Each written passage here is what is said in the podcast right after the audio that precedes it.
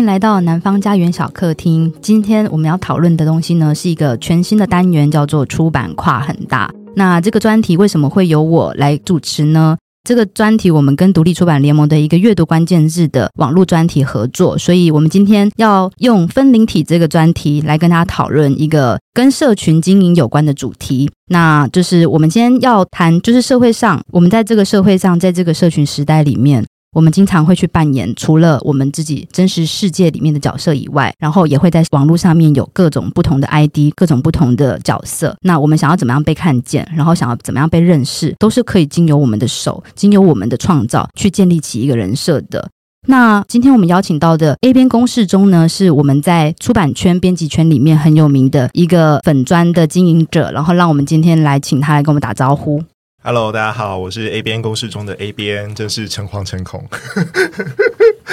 另外一位呢是作词家，然后也是同时诗人跟身兼设计师的陈昭渊。嗨，大家好，我是陈昭渊。那今天会邀请两位一起来谈这个主题呢，是很希望可以透过分灵体这样的题目，去聊聊本体跟我们自己创造出来的人设这两个之间。作为一个创作者，作为一个编辑，作为一个社会人，他如何对我们产生作用，以及对其他人对我们的认识产生作用？因为两位不认识，对不对？没错。对，那我们想要用快问快答这样子的单元，让大家就是可以快速认识你们，然后也让两位就是彼此认识。好，那我们就从现在开始喽。那第一题是最常被别人怎么样子的描述？哦、呃，就是你怎么这么高？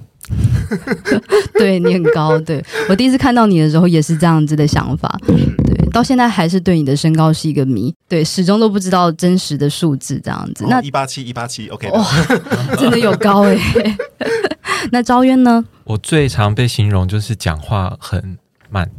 或者说就是看起来很稳定这样子。对，非常是。对，好，那第二题是你最无法忍受别人的哪一种特质？讲话反反复复的，对，就可能早上讲了一件事情，下午马上推翻自己的决议，然后没有办法针对一件事情有一个很明快的决定。对，这样是不是已经在讲我们等下的主题了？我为什么今天要用分离体的身份来跟大家聊出版？有感觉到你对这样子的人格特质有满满的怨怼。好，我们待会来更深的去聊。那昭渊呢？我这边写的也是反反复复。哇，对，我也是最无法忍受反反复复或者是犹豫不决。但其实简称就是我很怕啰嗦的人。啰嗦跟反反复复是同一回事吗？反反复复，他可能会他的决定无法很明确的做出决定嘛。然后啰嗦，他有可能同一件事情一直重复讲，这种我也很害怕。所以就是明明很简单的事情变得很复杂的，我都会很害怕。所以听起来感觉两位对于一件事情无法被决定或者是确定下来，是感到就是有非常困扰的部分。赵渊是什么星座？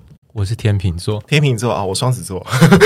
这个好像好好像星座上面好像有一些哈可以共同理解的地方。嗯嗯，我也可以理解，我也是天秤座。OK OK 吧。对，好，那第三题，你欣赏的人通常具备怎么样的特质？我觉得我欣赏的人会是和会给我一些惊喜，或者是有我崇拜的某些特色。哦，比如说知识上的，哈，或者是风格上会让我觉得很有趣，诶，他好像有某些我没有的东西的这样子的人，对，或者是有这样子特质的人，会让我觉得有一种崇拜、很想亲近的感觉。那昭渊呢？我欣赏的人大部分都是他们能独立完成很多事情，所以也就是说，他们就是很自律，或者是自我要求蛮高的。那我觉得今天两位应该都属于是对方会欣赏的特质的类型。好，那第四题，最想从自己身上删除的东西是什么？呃，我想删除的东西就是责任感吧。为什么？哦，我没有，就是责任感的部分，有时候会觉得自己必须要对以编辑来说，就是对自己的书、对自己的作者负责啊，或对自己的读者负责等等的哦。但是有的时候会觉得这些会形成你非常重的 loading，对，然后可能就会变成是为什么需要一个分离体的原因。OK，好的，那昭渊呢？我最想删除从自己身上删除的东西是体脂肪。啊，对，你很瘦，我很瘦，但是其实我体脂肪超高的，就是外部看起来跟我实际状况是有落差的人哦，所以也蛮符合今天的主题的。没错，完全看不出来，真的。那第五题呢？你们各自最想拥有的超能力是什么？各自的超能力，我的部分应该就是吃完八方云集的水饺之后，哎，这个没有置入啊。吃完八方云集水饺的时候，特别容易产生梗图哦。为什么是八方云集？我不晓得哎、欸，就是可能吃吃着吃着，然后呃，就是在一个情境之下哦，也许不一定是八方云集啦，可能就是在吃饭放空的时候，突然会有一些 idea 出来。Okay. 对，那只是说我最近的这个特别容易引发这种现象的食物是八方云集的水饺。对，那它有点涨价，所以我最近就是也比较少吃了，所以梗图也变少了，应该是这样吧？看起来就是整个环境的通膨有造成你梗图上面的成本增高，粉川的运作有受到相当的影响。对对对。那昭渊呢？我想要的超能力就是我可以继承对方的才华，可能我就是碰了他的手，或者是跟他碰过一次面，然后我就可以把他才华带走，这样。这个有点贪心。对对是。对，非常贪心，一个愿望，但是我其实可以继承所有的才华。哇，这个很可恶哎！你目前觉得自己的超能力是什么？我目前自己的超能力哦，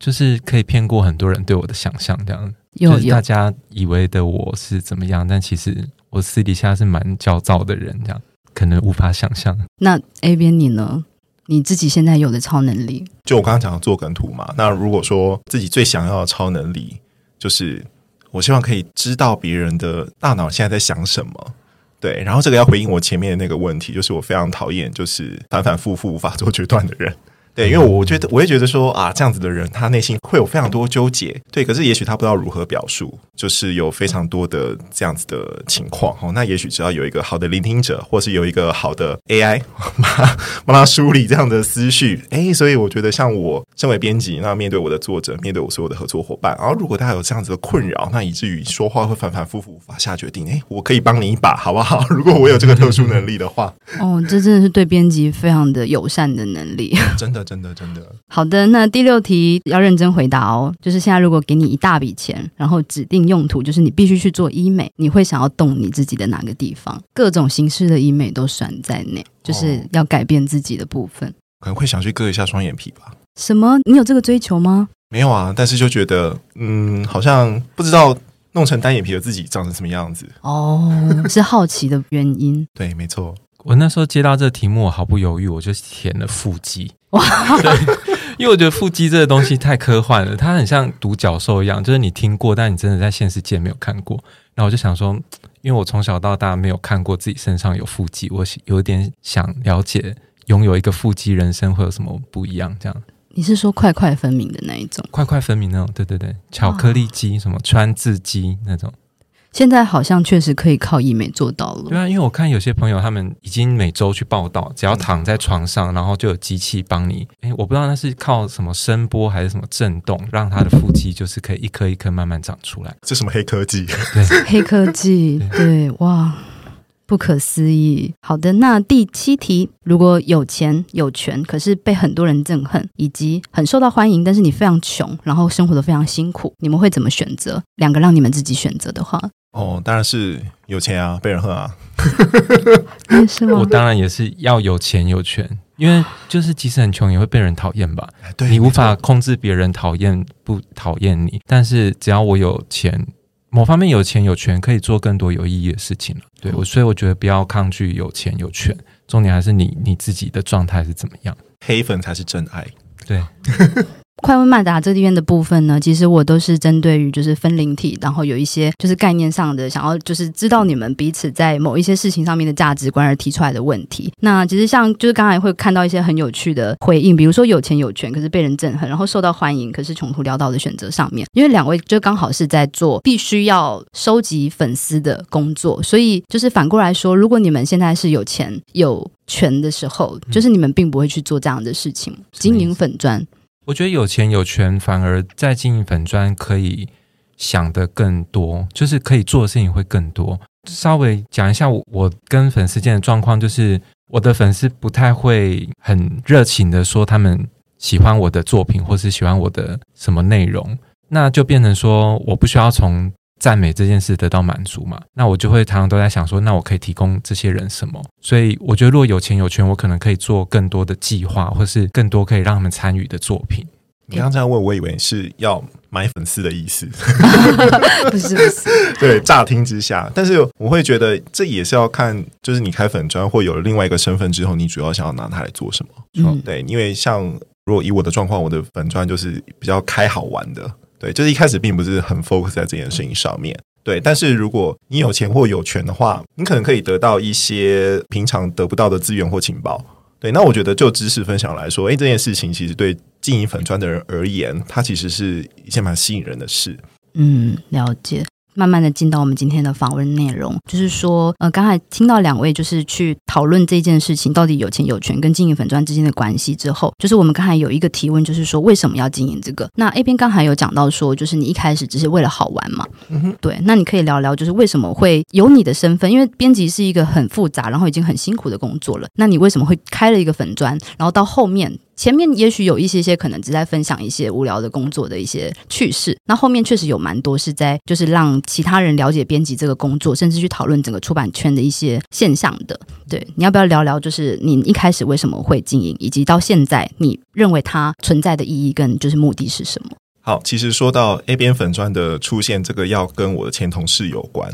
就是我前同事，就是边笑边哭，然后我们曾经当同事一阵子，然后那个时候其实是他先开粉砖，那某一天呢，他就说，呃，那个时候我还没有 A 边哦，A 边诞生前期，那个时候他就跟我说，哎，你自己账号就是本人的账号，其实好像有蛮多追踪者的，那你为什么就是不开个粉砖，这样让更多人能够看到你写的东西？对，那我个人粉砖有一些追踪者这件事情，主要还是因为我自己的编辑领域还是一个比较专门的领域，对，所以我觉得平常的一些。些讨论或发言的确可以吸引到一些关心这个议题的人来追踪，或是成为网络上的朋友。但是他先开了粉专哈，就是我这个我的我都叫他学姐哈，因为他比我先开粉专哈，就是边笑边哭学姐呢。他开了粉专之后，我就也听从他的建议。那一开始真的也就是玩玩看，或者是说并没有。什么很想要在上面达成的事情，或者是说现在粉砖经营的效益，或大家看到的一些效果或目的，其实都是在这个过程当中慢慢去诞生出来的。好，那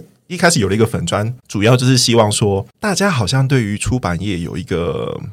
梦幻的泡泡，粉红色泡泡。然后这个泡泡或者是不切实际的想象，常常会造成编辑工作上面的困扰。比如说，作者可能会跟你要求二十趴的版税这样子，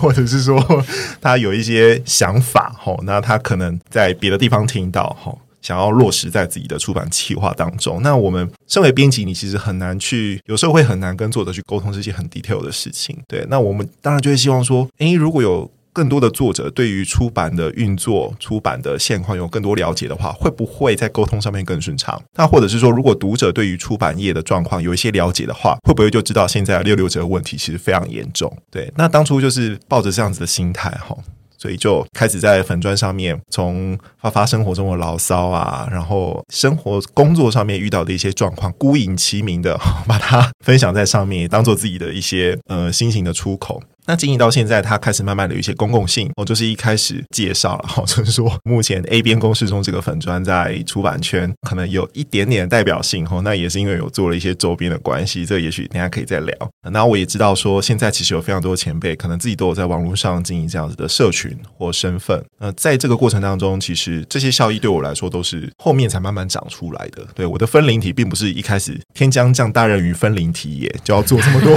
无微不微、哩哩扣扣的事情。对，大概是这样。昭渊这边呢，你其实是先从经营你自己的，嗯、因为因为你是个人出版者嘛，那你一开始是出诗集的时候就开始有经营粉砖的想法吗？还是它其实是后续作为一个就是经营你的诗集，然后经营你这样子的创作者而衍生的东西呢？因为我是一直以来做的作品都是我自己的写作的作品的集结嘛，那其实一开始会有一个社群是顺应时代潮流，因为我最早的文字。创作的累积都是在无名小站，所以那个是一个比较部落格的思维。我把我的文字放在一个云端的空间，用别人的版面去整理。一开始第一本诗集，也就是因为无名小站要关了，所以我试着用实体书的方式抵抗这个不可抗拒的诶网络世界。因为网络世界，你借用别人的平台去使用，哪一天他要把这个平台关掉，你无法决定嘛。那所以我就想说，嗯，那我我至少可以决定，我可以把它印出来，那这个东西就不会消失在这个世界这样子。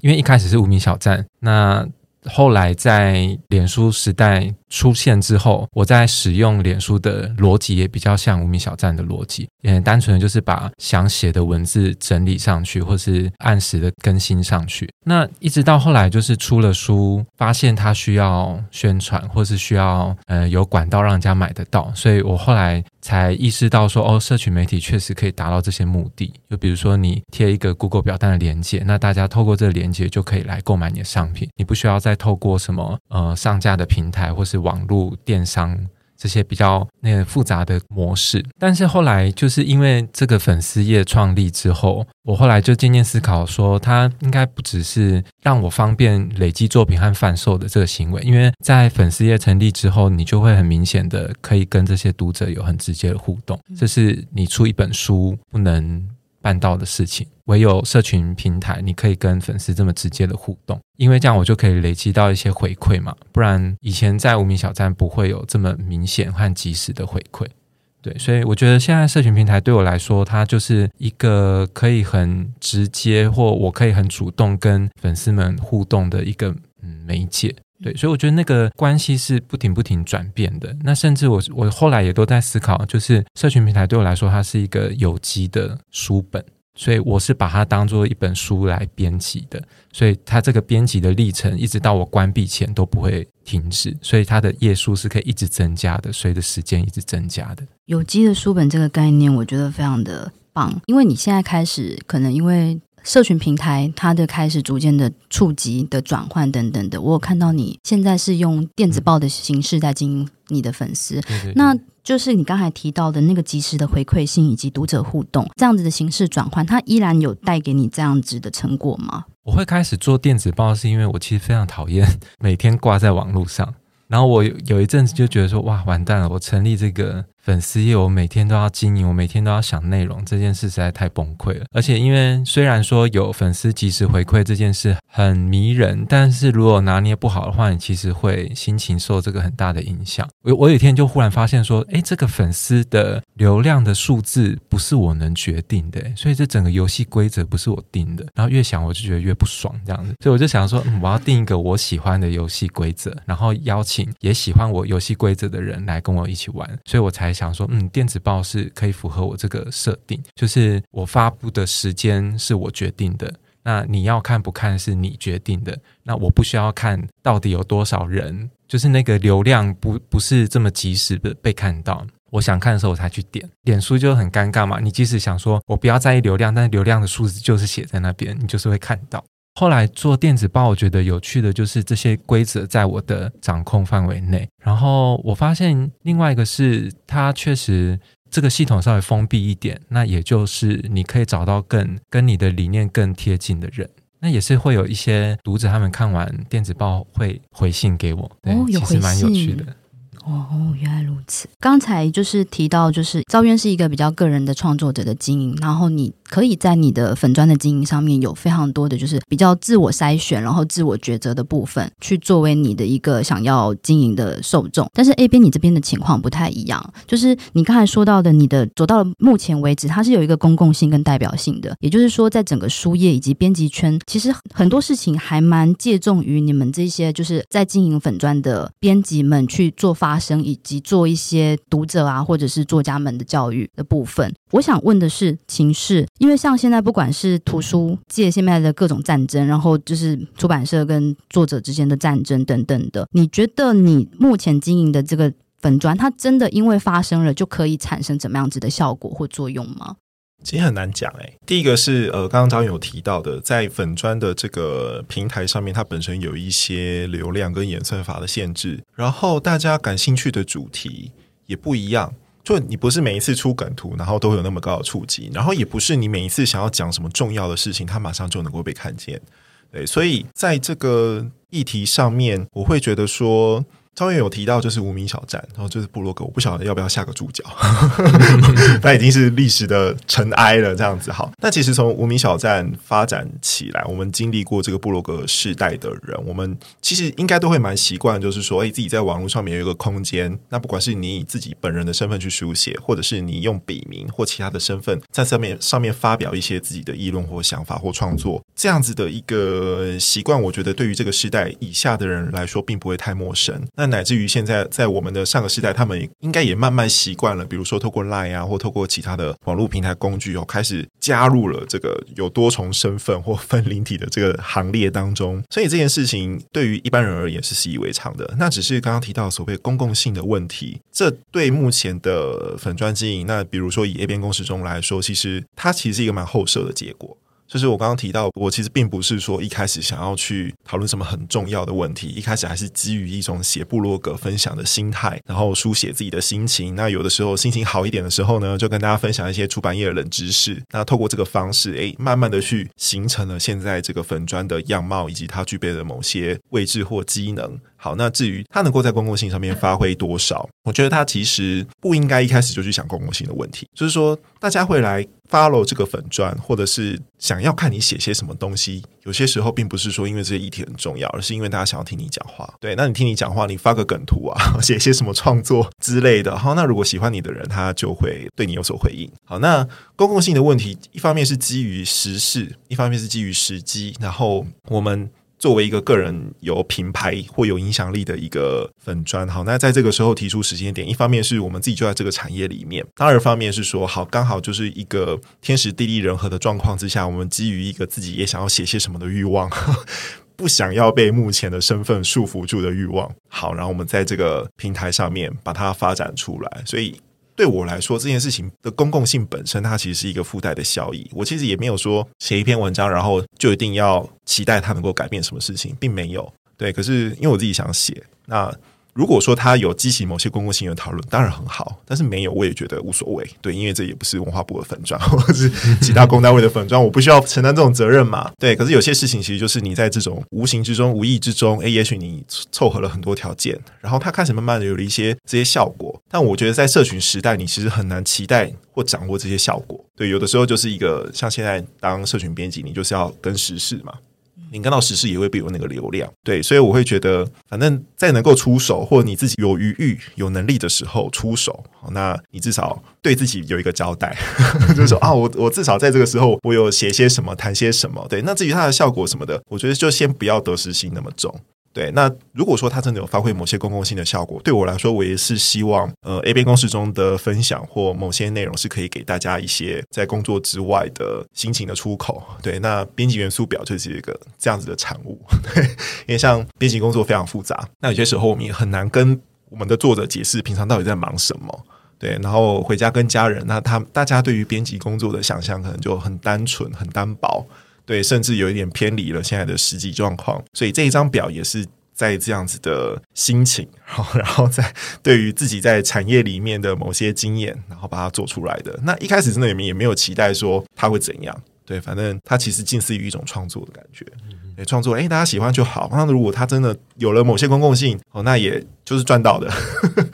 对，所以真的不要想说你一定要达到什么目的再来做这件事情。那后面的这些效益，有的时候是在过程当中慢慢才会发生的。我刚才在你的就是谈话里面看到你身上有满满的你想删除的东西。就是责任感，对 对，就是这样子听起来，就是不管是那个编辑元素表，或者是你在经营这个粉砖，其实都脱不开你身为一个编辑，然后在产业里面的某一种责任感，也不见得是那么的责任感。比如说编辑元素表，它也不是为了拿来就是。真的要跟大家解释编辑在干嘛而做的，他就是有一阵子在玩梗图，然后就有一个粉丝建议说：“哎，你这个东西排起来好像元素表。”那就说：“好啊，那不然就是来来试试看，来做做看啊。”对，大概大概一个晚上就做完了。然后做完的时候放在那个粉钻上面公开之后，我就觉得说：“嗯，这应该会引起某些讨论吧？应该会。”就是你身为一个编辑的直觉，就是觉得说好，好像可以，就是造成某些效果这样子。然后后来它产生的东西就比自己想象中的还要大。对，所以这个东西也不是那么的责任感，那反而后面基于就是宣导的编辑工作内容跟出版业小知识的这个东西啊，那的确就是有一点点责任感了，对。宣导对，然后不要有那种粉红色泡沫的想象。对，那你就是出版出书就是有赚有赔啊，投资前请详阅公开说明书啊。那我现在就是在写公开说明书的部分。好啊，那既然我们谈到了编辑元素表的话，那编辑元素表现在目前其实做了一些周边嘛，那要请那个 A 编跟我们讲讲，他现在目前有哪些形式的周边商品？好哦，就是元素表周边现在就是 A 四的资料夹。然后跟我目前有做出版人战服，就 是把它变成 T 恤跟大学 T 这样子，真的也是做好玩的啦，不是说大家穿它在路上，然后就要就是把背转过来，就说你看编辑就是要干这么多的事情，也不用啦 吼，它真的也是一个趣味玩票性质的东西。然后如果说它真的有在大家的生活当中激起一些讨论，或者是给大家一些笑点，这样我觉得那就够了。对，那至于大家看了这张表，真的要去思考出版业的什么，我觉得那个就是之后再说。对，但是另外一个层面，我也是希望在这个过程当中去测试自己在出版领域之外还能够做些什么事情。有一些是自我尝试的部分，不不纯然是对于编辑这个工作的责任感。对，因为其实我们编辑本业的工作，有的时候会有一些限制。对，比如说你想要做些什么周边，那可能碍于预算，那碍于一些考虑，你可能没办法做好。可是，包括经营粉砖这个行为本身，可能都是你在业外的一些尝试。比如说，你不能够在你自己公司粉砖上面说一些干话嘛？对，可是你自己开粉砖，你可以。但你甚至可以去尝试说，啊，你去面对某些公关危机的时候，当你自己发生某些公关危机的时候，它有哪些经验是可能可以应用在你的自己的本身的工作上面等等的。还有如何跟你的粉丝互动，你如何在这个跟粉丝互动的过程当中去秀出一些议题的走向或市场，然后包括整个经营粉砖的规则，这个其实是在传统出版业的社群经营当中你完全学不到的东西。对，我们只知道说啊，要做社群，要做粉砖，可是没有人告诉你怎么做。那你在原本工作的范畴当中，你其实也没有办法做太多的尝试。所以就是有了一个粉砖，那你爱怎么玩就怎么玩。好，那如果有一些可以回馈到你本身工作上面的经验的话，那我觉得也不错。所以 A 边这个角色，他其实借贷了你就是在工作上很多想做但是不能做，或者是想说不能说的话。那想问一下，他既然是从你的编辑身份出发，然后去经营的一个粉砖，他回到现在，因为其实有很多人都知道你的真实身份嘛。对。那你的公司的人知道吗？啊，知道。我们公司每个人都有买一件那个编辑元素表 T 恤。那他有没有实际上对你的工作造成什么正面或负面的影响？其实还好，还好。那跟作者之间的关系呢？跟作者，一方面作者知道的话，嗯，呃，大家也都会觉得蛮有趣的。对，然后。不知道的话，那也就是不知道的一般的应对的做法，对。但是知道我在经有在经营这个粉砖的作者，其实大家都会知道说，哦，有些故事可能就是经验分享，也不见得就是真的是拿谁的事情出来说，对对对。那没有发生在你身上的事情，当然就是你不用对号入座嘛，对不对？那更何况，哎，知道本人身份的，可能都会知道说，哎，我在讲的实际是什么事情，所以他其实也不会说。会有作者知道我在经营这个粉专，然后一天到晚在上面二十四小时盯梢，说啊，这个讲的是不是我？其实也没有发生这种事，就是我的粉专的内容，有些时候是听到一些故事，哦，不是不见得是我自己发生的事，那或者是说我自己发生的事，我也把它倾向放在一个比较结构性的这个角度来去谈，因为很多编辑可能都会遇到，对，那如果编辑们遇到的话，你会采取什么样的做法，或你可能遇到什么样的状况，或你的心情如何？我也比较朝向这种，哎，大家可能都有的经验，然后借机去偷渡，或者是抒发一些我自己的部分，所以在这个层次上面跟作者的互动其实都还蛮健康的。所以你在 A 边公式中上面会提到的一些故事或经验，其实都是有经过编辑的，它不会是一个真实的事件。或者是说，其实目前为止啊，可能我经验的部分会比较多，对，因为我同事就那几个，好，大家都在同一个工作环境里面，然后就是能够讲的事情大概也就那一些。然后有时候啊，会开这个粉砖，有一个原因也是因为我觉得编辑的生活通可能通常都很封闭，比较少跟同业能够接触得到。对，那如果可以透过这个平台去认识一些其他的同业，然后不管他是开粉砖或是用本人，啊，我觉得其实增加业内互相交流串联的机会，这点其实也是。开了粉砖之后，才开始慢慢有意外发觉有这样子的效益存在。所以现在你的粉丝或者是互动率高的粉丝比较多，是同业的人吗？还是就是圈外的其他的对编辑有兴趣的？对编辑有兴趣，或者是对梗图有兴趣？有时候他可能就是啊，好像就是有会出一些很好笑的东西，但我觉得就是寓教于乐嘛。对你，你可能笑着笑着，那你也许就会对于现在社群编辑或者是出版业的生态有一点点了解。那我不求你全部了解，我只希望说，诶，你对出版业有一点点的认识，就是这个产业跟你想的不一样，这样就好了。对，不要求多，不要太贪心。那我只希望大家看了之后，诶，笑一笑，然后之后你遇到编辑或你真的有出版的需求的时候，你可能就会想到说，啊，对，A 编曾经有说过，出版社不是营点，对，那我我要怎么交稿？那我要做些什么？你可以开启它去。有一个认识这个产业、进入这个产业的一个途径，对，就是不要一直沉浸在自己的幻想或 过去的经验当中。编辑元素表确实蛮蛮有用的，就是让就是很多作者其实在就是真的进到跟出版社合作之前，有一个模糊的概念。那这个其实就已经是一个很大的进展了。回到昭渊这边，就是昭渊你。在经营你自己的部分，那因为 A 边它是有一个事情事件要讲的，它是针对于编辑以及就是出版这件事情去做的经营。你作为一个创作者，然后你刚才其实有聊到说跟呃读者的互动这件事情，在社群上面其实有一个跟过去像你刚才讲的纸本的创作者，他其实有时候跟读者的关系跟距离是比较远的。可是当社群帮你们把两者的之间的关系拉近的时候，你是很透明的状态。创作者在跟读者在网络上面有亲密互动这件事情，它本身是有一点点可以说是危险性吗？或者是会有一些些可能会不小心跨出去的一个状态，是会互相不小心踩到彼此的边界。你是否有这样这样子的担心，或者是这样子的经验？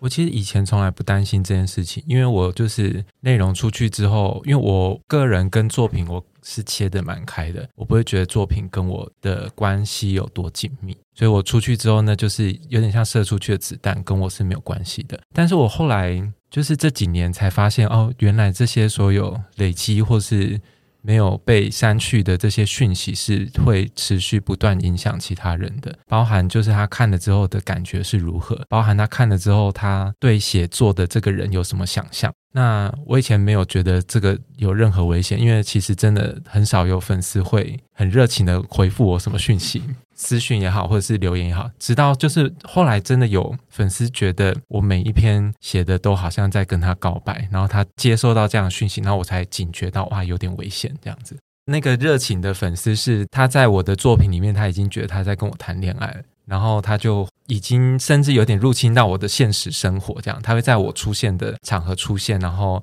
要怎么讲，就是他觉得我的这些情绪是。通通都是献给他的，然后我如果跟其他人比较要好，他反而还会吃醋什么这种的，就有点蛮危险的。但是我后来也是直接跟他讲明白，就是有一次的活动他一样来嘛，然后我就直接跟他讲明白，说我从来也没有说要跟你交往或什么的，我也不希望你有这些错误的期待。但是有时候就发现你在网络上的这些讯息，你真的无法控制别人怎么想。因为在网络上面经营自己，其实等于是把自己建造一个就是很有轮廓的形象。那可是那个轮廓，你是有时候没有办法自己去控制别人怎么看待的。那就是像发生这样的事情，有让你对于要经营你自己的粉砖、经营你自己的社群有所质疑的吗？或者是你有去反思这件事情的做法？嗯，确实是有仔细想怎么样做会比较。对读者和创作者都比较好，但是因为只要当我的讯息出来，它就到了一个公领域嘛。那到公领域之后，任何人要如何解读或是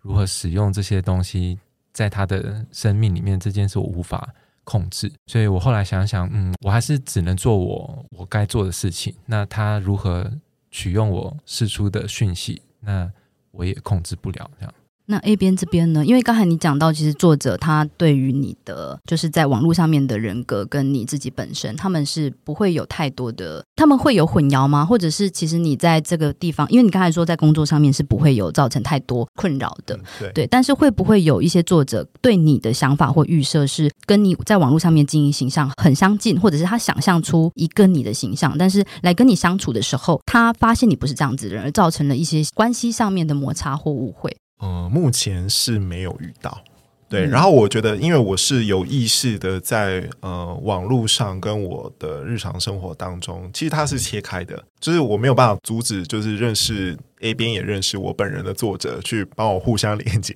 无法阻止。对，但是我自己其实就是对作者的时候，当然就还是以自己的工作的身份，然后不会是 A 边来跟你跟你 talking 或跟你处理工作上面的事情。好，所以我觉得再拉开一个距离感，就是让这两个人格有一些些界限存在的时候，我会觉得这个界限可能对跟我很熟的作者来说，它意义不是那么大。对，可是我觉得我还是有把这个界限跟距离感做出来。对，那。相对来说，作者们在这个部分，他们也很很能够理解我在自己的一个粉砖，或是好我的笔名的身份，跟我自己工作上面的连接，跟我自己的操作方式，他们其实大概都还能够抓到那个界限。我自己平常在工作的时候，我也是很克制的说，哦，我不会就是穿着我自己的那个设计的衣服，然后在工作的场合 出现。对，我开始发现我自己好像会有一点认同的错乱。对，我现在到底是 A 边还是我本人这样？对，那会影响到就是我自己在面对。作者或面对我的朋友的时候，我应该展现出什么样的态度或一个什么样的形象？对，这个其实是在我日常生活当中会去注意到的一些细节。好，就好，假设讨论公共议题的时候，A B 公司中当然就可以用一个很轻松诙谐，或者是有时候可以语气可以重一点。对你那个讲话的拿捏，然后你的立场其实可以很自由。对，可是回到我自己个人，我想说，就是你还是会必须要在自己的工作上面有。基本的一些限制或立场，就说啊，不行，这个就是还是有一个老板的 角度要顾及。好，那诶，有些事情可以讲，有些事情不能讲，这个界限跟差异就会在这个过程当中出现。对，所以我自己是有意识，或者是有想办法，不要让这两个人格完全的整合在一起。所以你的两个就是分灵体跟你本体是有一个分开的状态的。对对对对。聊到这边，我想要问问两位，就是因为经营粉砖到现在也都好几年了嘛，那也已经开始去思考到一个认同、身份认同的问题，让你们两个来建议一下，就是就聊聊说这件事情它会不会影响到你的就是交际活动跟心理健康，然后以及说就是未来如果有其他的人他也希望去经营自己的这样子的网络身份，你会给他们一些什么样子在自己心理建设上面，或者是人就是人人格健全方面的建议，可以稍微先回应一下。我觉得刚刚 A 边讲的很好，就是那个界限的拿捏，就是如果你有本体跟分灵体的这样子的设定的话，那个界限你如何去设定？也可以把它看作一个停损点，就是你自己试出多少关于你的讯息。我觉得像 A 边像这样子的角色，他就有一个上下班的感觉。他使用这个身份的时候，他就是上工了；可是他不使用这个身份，他就可以离开这个身份所有的概念。但是如果以我来说，我甚至连粉专都是我个人的名字，所以其实这个东西如果界限是很模糊的话，就很难有切换的可能。意思就是。我好像随时都在上班，我在上面讲的任何话，是不是都要满足我的这个概念？如果说给大家的建议的话，就是永远还是要相信网络世界就只是你的一个面向而已。对，那你今天选择在这个。平台上呈现凸显你哪个面相，或者是遮盖你哪些面相，这个是你可以设计的。那也就是说，你知道这里面含有修饰过的成分，所以你如何让大家知道这个其实是修饰过的，或者是你自己要很有意识的知道这不是完全的你。然后最理想、最健康的状况是你有一个下班的方式，你从这个身份下班的方式。所以就是 A 编可以上下班，但编辑本人没办法上下班。天哪，这太吊诡了！我今天才清醒。好，那关于就是经营粉专或人设方面，如果说真的有听众朋友想要发展这个东西的话，我觉得可以去思考。因为关于人设这件事情，我们从最近的新闻可以发现到说，就是哦某某艺人或是哪一个公众人物，他的人设崩掉，他做了某些事情，跟他呈现出来的形象不一样。那这件事情会让我觉得。会让人设这个东西或这一种，呃，应该要怎么去定位它比较好呢？就是你的另外一个身份，真的每一个人都要去建立另外一个身份吗？或者是说，你是因为要做某件事情，你才或某一个情境，你主动或被动，你有了另外一个身份？这件事情到底是怎么出现呢？可能大家就要先想清楚。对，因为以我来说，或者是说以赵渊来说，也许我们都是有一些基于创作者发表或者是笔名的需求。然后我们去建立了另外一个在网络上面的身份，这样子。那你如果没有这个需求，你根本不用想这件事啊。就你并不需要为了有人设而而去弄了一个人设出来。对，你为什么需要另外再多一个躯壳，而且你还要再花那么多时间去经营它呢？有人设这件事情，其实对于创作者来说，它其实就是。另外一个，你可以把它当成是一个发表的平台，一个发表的身份，或者是说，你想要用这个身份去发展一些你其他人生，或者是你现阶段的身份或职务没有办法发展出来的某些东西。如果你真的想要这样做的话，诶，你再去考虑说，未必是建立人设啊，不用想要这么深。你有东西想要发表，那你就是找个平台或找个地方发表。好，那你想要去经营什么？你要抵达的那个方向是什么？它需要哪一些条件？好，那也许有一个人设是你需要的。好，那这个人设不是要让你拿来骗人。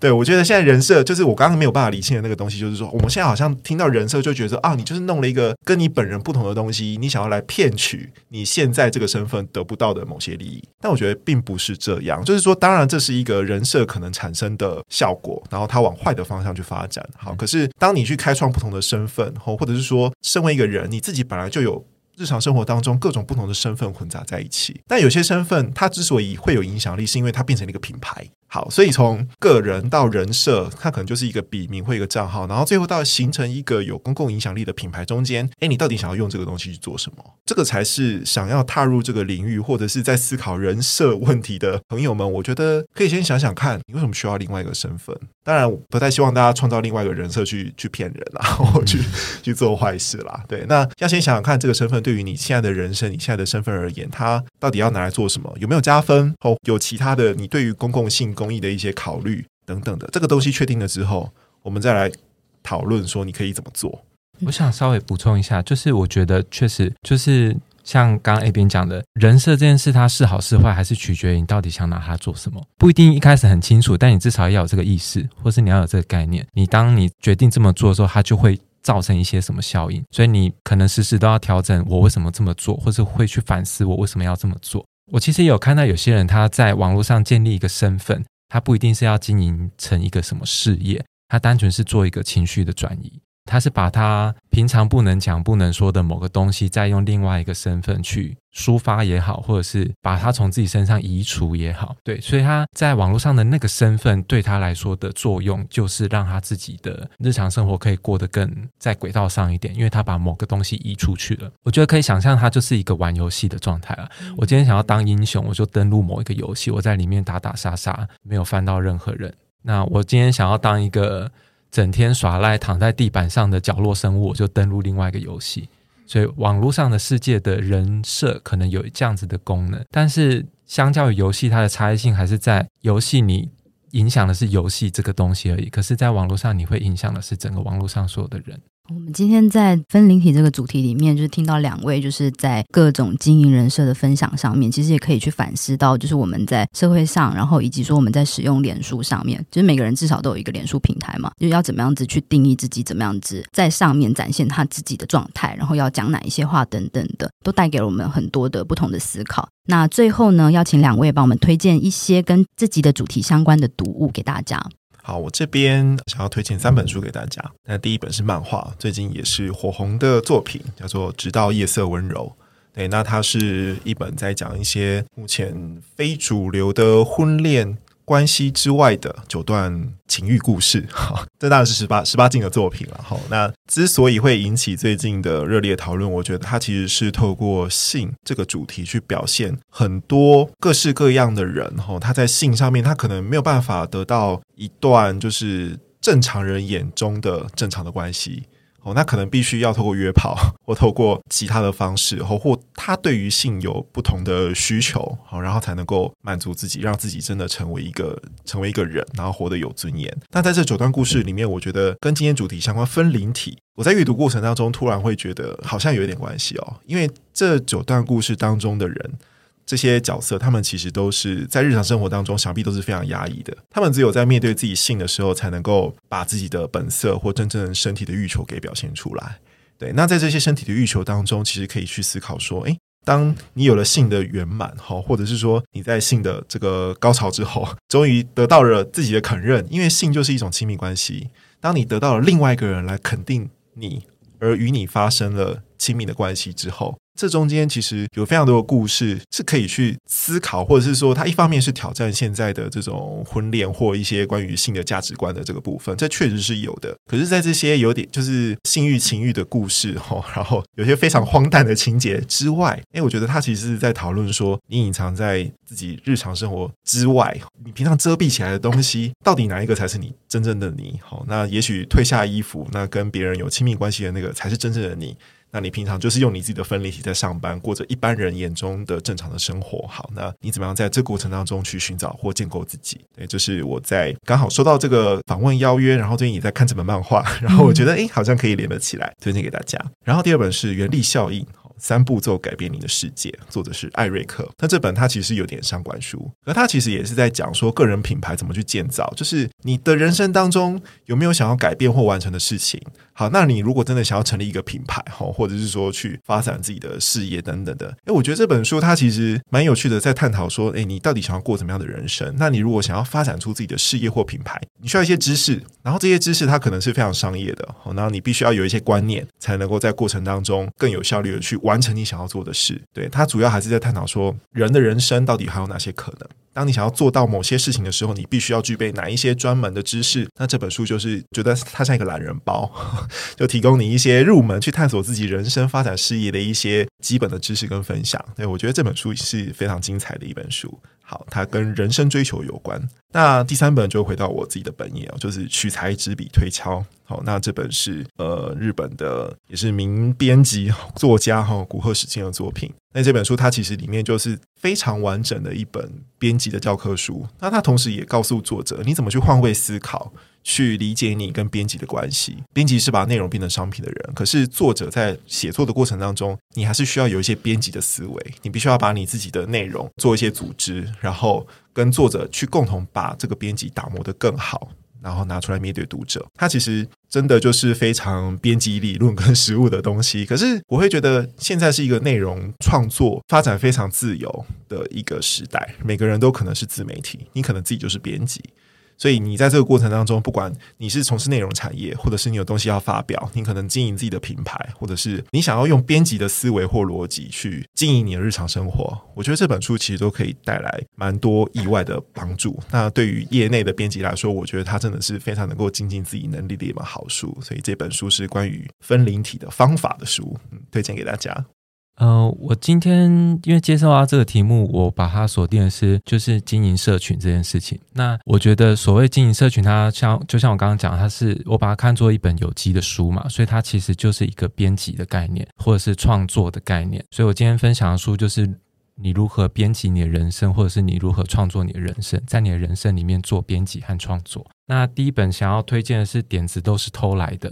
这一本书，呃，他就用了十个很简单的小技巧，让你可能在生活中找到一些创意的点子，或者说，当你没有点子的时候，你可以做些什么尝试。然后，这本书的书名叫做《Still Like an Artist》，所以我觉得这个英文书名可能更直接揭露出你在生活中可以像一个艺术家一样创作。另外一个就是子弹思考整理术。因为我是一个非常迷恋整理术和工作术的人，然后这一本书最有趣的地方就是它讲的是纸本笔记如何有计划的归纳你整个脑袋复杂的所有事项。当然，它里面所教的技巧不一定只用在纸本笔记上。诶，它点出一个我觉得很有趣的点，就是当你使用纸本笔记的时候，你就可以顺利的从网络世界离线。所以我其实非常迷恋从网络世界离线的这件事情。那第三个我想要推荐的一本书叫做《未来食堂》。这本书非常非常有趣，因为它就是讲一个在日本东京的一间食堂，然后它只有一个老板，十二个座位，但是它里面建构出一个非常有趣的系统，包含你可以来这个厨房打工，学习如何做菜，然后他会给你免费的食券，就是可以换一一顿餐嘛。那你也可以选择这顿餐再捐出来。甚至他每天都会推出不同的菜单，然后他在这本书里面讲述了他如何建立起这整个系统。他甚至把整间店的所有的营收都是透明的公开在网络上。那你想要来这间店学习做菜、学习经营的一些想法，都可以在网络上登记。所以我觉得这个东西让我想象，就是经营社群，它其实就是在建立一个系统。所以你如何建立一个你自己的系统，然后让别人可以参与，让更多人可以玩一个你想象中的人生或者是社会的模型，我觉得是很有趣的。我们今天这集的主题就到这边，谢谢两位来宾带来非常精彩的讨论。南方家园小客厅固定在每周四更新，最新消息请见南方家园的脸书及 IG。如果有任何想法，欢迎留言讨论。我们下集见，拜拜，拜拜。